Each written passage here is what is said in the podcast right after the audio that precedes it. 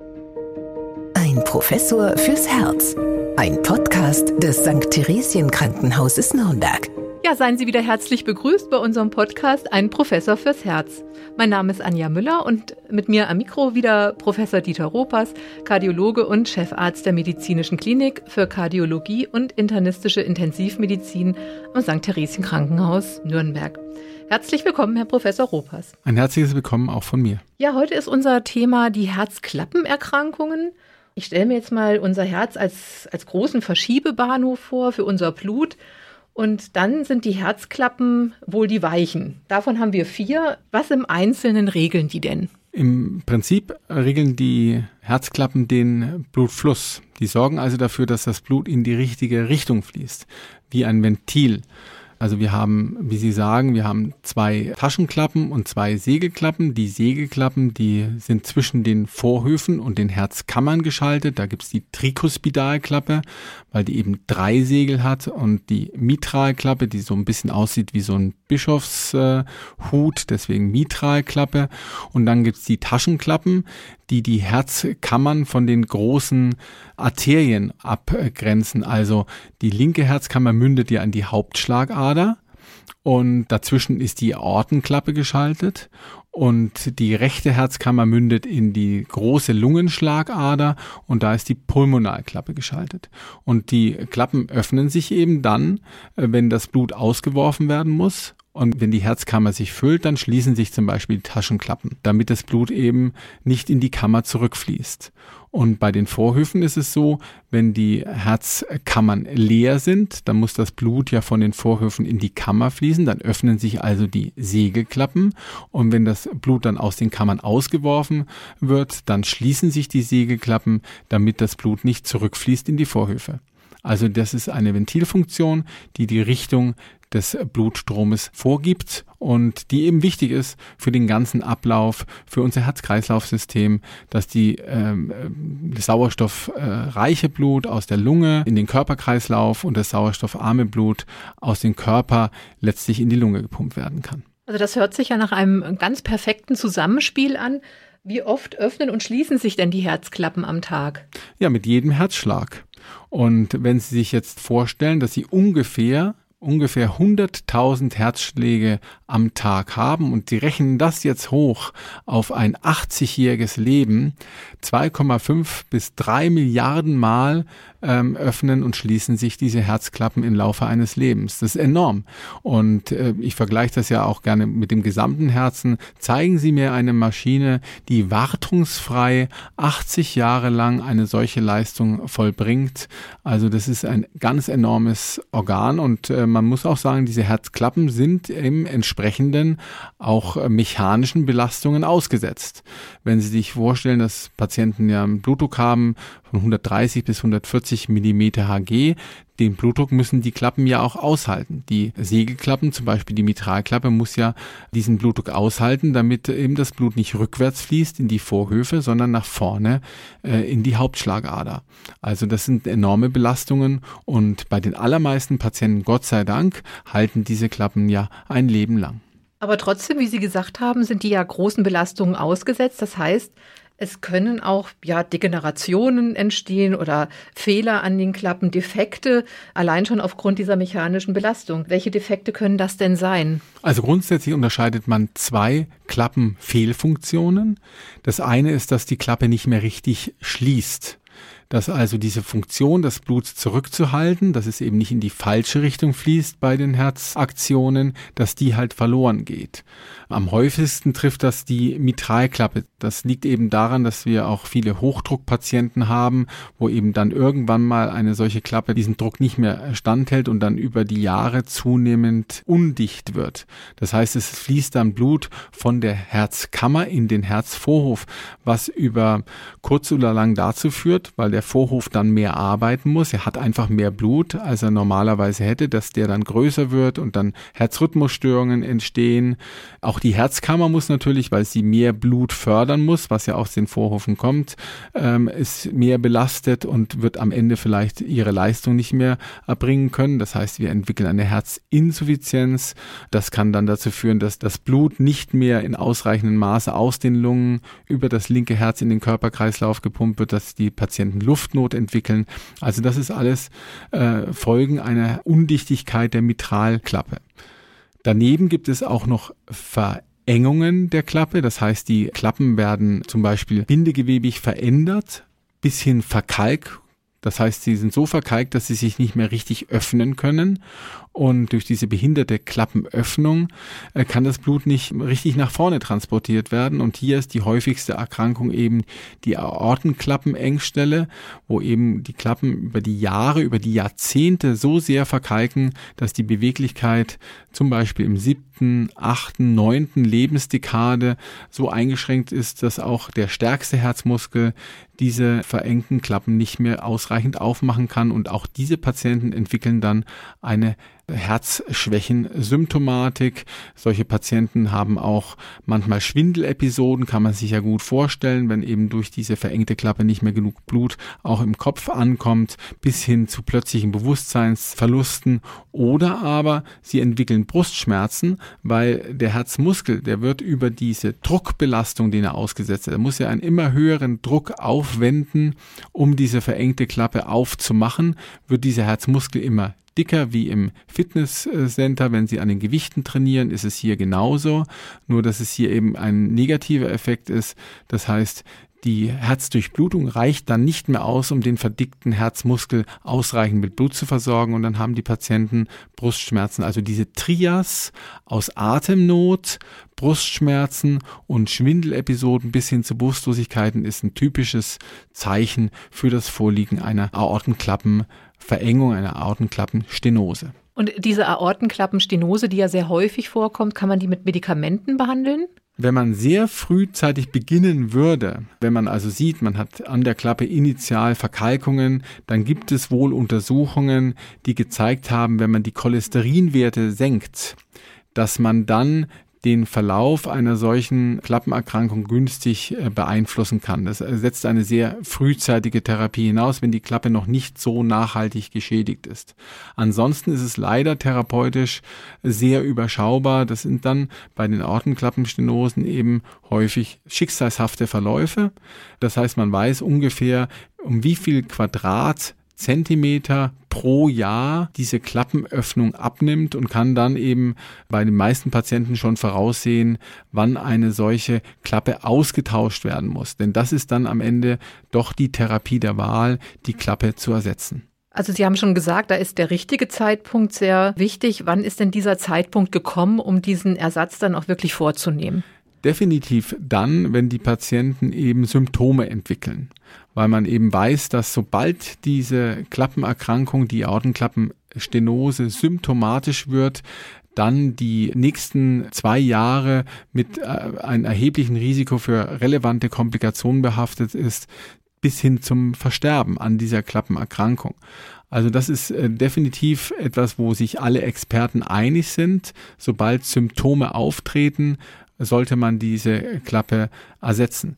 Dann gibt es natürlich andere Parameter, die den Schweregrad äh, nochmal mit einbeziehen. Also es gibt eben Patienten, da ist die Klappenöffnung so sehr behindert, dass man dann auch sagt, hier, auch wenn er vielleicht asymptomatisch ist. Und wir hatten das aber in einem anderen Podcast schon besprochen. Viele Patienten nehmen dann ihre Belastbarkeit zurück, führen das auf ihr Alter zurück und sind im Grunde symptomatisch, ohne es zu merken. Also bei sehr schweren Engstellen, auch da besteht die Indikation. Und in den letzten Jahren hat sich außerdem noch eine Entwicklung gezeigt durch die zunehmende, schonendere Therapie oder die schonenden operativen interventionellen Eingriffen, die man eben inzwischen entwickelt hat, dass man tatsächlich auch frühzeitiger einen solchen Klappenersatz bei dem einzelnen Patienten ins Auge fasst. Es klingt natürlich dann auch für den einen oder anderen schon ein bisschen beängstigend. Es wird dann jetzt was ersetzt im Herzen. Da denkt man also an äh, spektakuläre Herzoperationen äh, mit geöffnetem Brustkorb. Wie wird denn das heutzutage gemacht? Also grundsätzlich gibt es tatsächlich zwei Wege. Das eine ist, man äh, wählt den Weg zum Herzchirurgen. Das sind dann eben Operationen meist an der Herz-Lungen-Maschine. Es ist so, das äh, geht mit der Öffnung des Brustkorbs einher, allerdings in den meisten Fällen nicht mehr, dass man sozusagen das Brustbein der Länge nach aufschneiden muss und dann dort eben eine Riesennarbe bleibt, sondern heute kann man über kleinere Schnitte am Brustkorb tatsächlich solche Klappenersatzoperationen auch schon äh, durchführen. Ein gutes Beispiel dafür ist zum Beispiel der Herr Schwarzenegger, äh, der sich vor vielen Jahren schon mal hat am offenen Brustkorb eine solche Klappen äh, ersetzen lassen hat. Häufig wird heute ein anderes Verfahren aber auch noch eingesetzt, ähm, sogar häufiger in Deutschland inzwischen als dieser chirurgische Eingriff. Und zwar ist es ein Eingriff, wo über eine Schlagader, zum Beispiel die Beinschlagader, die neue Klappe einfach in die Position der alten Klappe eingeführt wird und dann mit Druck oder durch Selbstentfaltung der neuen Klappe äh, gewissermaßen die alte Klappe in die Wand gedrückt wird und an diese Position die neue Klappe platziert wird. Das ist also ein perkutanes Verfahren. Das ist für die meist sehr alten oder alten Patienten eben sehr schonend.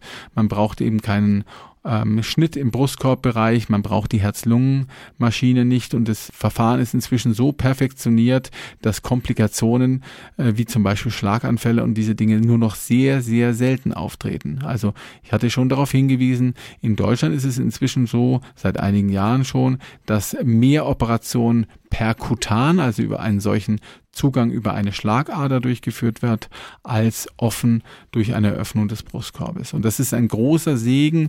Früher muss man sagen, hat man diese Patienten häufig gar nicht mehr operieren können, weil sie eben zu alt waren, weil Komorbiditäten da waren, Nierenschwäche und andere Dinge, die es verhindert haben, solche Patienten zu operieren. Und die sind dann einfach irgendwann gestorben. Jetzt kann man eben auch schwerkranken Patienten über dieses schonende Verfahren helfen. Die Patienten sind deutlich kürzer im Krankenhaus als wenn man sie offen operiert. Aber es ist nicht so, dass die offene Operation jetzt ganz und gar ähm, vom Tisch ist. Es gibt eben auch Patienten, junge Patienten zum Beispiel, die man an der Ortenklappe operieren muss, wo man sich dann vielleicht entscheidet, doch offen zu operieren. Denn es gibt grundsätzlich zwei verschiedene Klappen, die man operiert. Das sind Prothesen, die eben aus natürlichem Material sind, zum Beispiel vom Schwein oder vom Rind. Das sind biologische Klappen und dem gegenüber stehen aber die mechanischen Klappen, also zum Beispiel aus Edelstahl gefertigte Klappen. Die Patienten können bei den mechanischen Klappen diese im Grunde ein Leben lang behalten, während bei den mechanischen Klappen muss man davon ausgehen, äh, bei den biologischen Klappen, dass sie nach 10 bis 15 Jahre doch wieder in ihrer Funktion so eingeschränkt äh, sein können, dass man sie wieder ersetzen muss. Das kann man dann natürlich dann auch wieder perkutan machen, aber bei sehr jungen Patienten, wo man erwartet, dass sie eben über mehrere Jahrzehnte diese Klappe brauchen, ist immer noch eine mechanische Klappe eine gute Alternative. Bei diesen Klappen aus Edelstahl würde man das dann von außen auch hören, wenn die schlagen sozusagen? Das ist ganz interessant. Tatsächlich ähm, ist es so, dass man dieses Klickgeräusch äh, hört. Auch der Patient hört das. Das ist ungefähr so. Die meisten hatten vielleicht in ihrem Leben schon mal eine Swatch, eine Uhr, eine, so eine Plastikuhr, die im letzten Jahrtausend sehr populär war. Ich glaube, auch immer noch ist. Und die sind relativ laut. Und ungefähr so ist es auch bei diesen mechanischen Prothesen. Aber als Patient nimmt man das nach vier bis sechs Wochen gar nicht mehr wahr, ne? weil dieses Geräusch ist dann so vertraut, dass es gewissermaßen ausgeblendet wird von unserem Gehirn. Das heißt, das ist nicht störend, dieses Klickgeräusch. Und diese unterschiedlichen Herzklappen, kann man die aber trotzdem immer auch mit dem gleichen Verfahren dann einsetzen? Die äh, mechanischen Prothesen muss man immer offen operieren die kann man nicht durch einen solchen Arterienzugang machen. Das ist immer biologischen Klappen vorbehalten.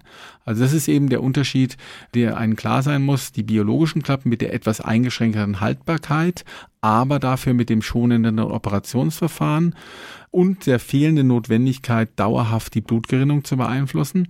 Auf der anderen Seite die mechanischen Klappen, die äh, ein Leben lang halten sollten, die man aber offen operieren muss und wo man auch sein Leben lang blutverdünnende Medikamente konsequent nehmen muss. In diesem Zusammenhang liest man ja immer vom TAVI-Verfahren. Könnten Sie dazu noch mal etwas sagen? Das genau ist das, was ich meine. Das ist dieser TAVI, ist eben der transkutale ähm, Aortenklappenersatz, der eben häufigst über die Beinschlagader durchgeführt wird. Man kann auch die Schlüsselbeinschlagader inzwischen nehmen. Angefangen wurde mit einer Punktion des Herzens über die linke Brustkorbseite. Auch das war eine TAVI. TAVI ist eben die Variante, die eben schonender für den Patienten ist, weil man dort nicht an der Herz-Lungen-Maschine am offenen Herzen operiert werden muss. Und das ist eine aus meiner Sicht der größten Innovationen der letzten zwei Jahrzehnte, weil wir so viele Patienten, die wir früher eben nicht behandeln konnten, jetzt sehr, sehr gut und nachhaltig behandeln können. Und auch da gibt es ja auch prominente Beispiele. Wir hatten auch schon mal eins genannt. Ja, wir hatten einmal den Herrn Schwarzenegger jetzt heute genannt, aber wer ganz aktuell im letzten Jahr, glaube ich, operiert ist, war der Herr Jagger unser äh, Bandleader von den Rolling Stones, äh, der sich im letzten Jahr in New York einer solchen TAVI-Prozedur unterzogen hat und äh, nach sieben Tagen, glaube ich, war er schon wieder sehr aktiv in allem, was er so tut. Also das ist eben der Vorteil bei diesen Verfahren, dass die Patienten sehr, sehr früh wieder äh, mobil sind und äh, es gibt sogar ein Zentrum in Kanada, die haben mal eine Studie gemacht, wo die Patienten am gleichen Tag des Eingriffes am Abend wieder entlassen worden sind. Das ist jetzt für äh, meinen Geschmack schon ein bisschen früh. Insgesamt können Sie damit rechnen, dass die Patienten so um die fünf Tage in den Krankenhäusern verweilen, indem sie eben so behandelt werden. Aber eine Reha-Anschlussbehandlung ist gar nicht unbedingt äh, notwendig. Ich denke, es hängt immer so ein bisschen vom Patienten ab, wie fit der Patient vorher war. Schließlich ändert sich schon sehr viel an der Hämodynamik äh, des Herzens. Sie müssen sich vorstellen, so ein Herzmuskel, der muss eventuell sehr, sehr hohe Drücke überwinden. Wenn Sie also einen Blutdruck haben von 130, den Sie am Oberarm messen, dann kann es gut sein, dass der Herzmuskel bei jedem Herzschlag einen Blutdruck aufwenden muss von 230 nötig, um eine solche verengte Klappe so weit aufzubekommen, dass das Blut noch durchgeht. Also ein Druckgradient, ein Druckunterschied von 100 mm Hg ist gar keine Seltenheit. Wenn Sie jetzt einen Patienten haben, wo Sie diese Klappe ersetzen, dann hat er von einem Tag auf den anderen diesen Druckunterschied nicht mehr und das ist auch nicht immer einfach und da kann dann eine Reha-Maßnahme schon sinnvoll sein. Also ein solch schweres Aortenklappenvizium führt schon zu großen Änderungen und ein Training, ein geordnetes Training des Patienten ist da aus meiner Sicht schon etwas, was man intensiv mit ihm besprechen soll. Es hängt eben sehr viel auch davon ab, wie eingeschränkt er in seiner Beweglichkeit vorher schon war. Aber gerade jetzt diese minimalinvasiven Verfahren, die Sie jetzt auch beschrieben haben, das ist ja eigentlich auch ein schönes Beispiel dafür, welche Fortschritte die Kardiologie in diesem Bereich auch in den letzten Jahren gemacht hat. Also man kann doch auch sagen, auch ein betagter oder hochbetagter Patient hat heute beste Voraussetzungen, quasi das zu überstehen und dadurch auch eine neue Lebensqualität zu gewinnen. Auf jeden Fall. Und es ist tatsächlich nicht nur die Lebensqualität, es ist in dem Fall auch die Prognose. Also der Ersatz einer hochgradig verengten Aortenklappenstenose ist die neben dem Herzinfarkt aus prognostischer Sicht relevanteste kardiologische Therapie, die wir haben. Also diese Patienten profitieren enorm, denn nach zwei Jahren sind 50 Prozent der Patienten mit symptomatischer Aortenklappenstenose in der Regel verstorben.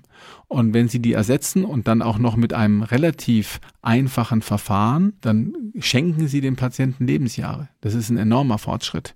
Und wie gesagt, früher war 80 Jahre, da wurde man nicht mehr in der Herzchirurgie an der Herz-Lungen-Maschine behandeln. Das ist auch heute noch ein großes Risiko äh, mit allen Komplikationen, die man sich vorstellen kann. Aber durch diese schonenden Verfahren ist es eben möglich, auch diese Patienten heute zu behandeln. Ja, vielen Dank für diesen optimistischen Ausblick, mit dem wir heute schließen. Bleiben Sie gesund und wir grüßen Sie ganz herzlich. Alles Gute. Ein Professor fürs Herz. Ein Podcast des St. Theresien Krankenhauses Nürnberg.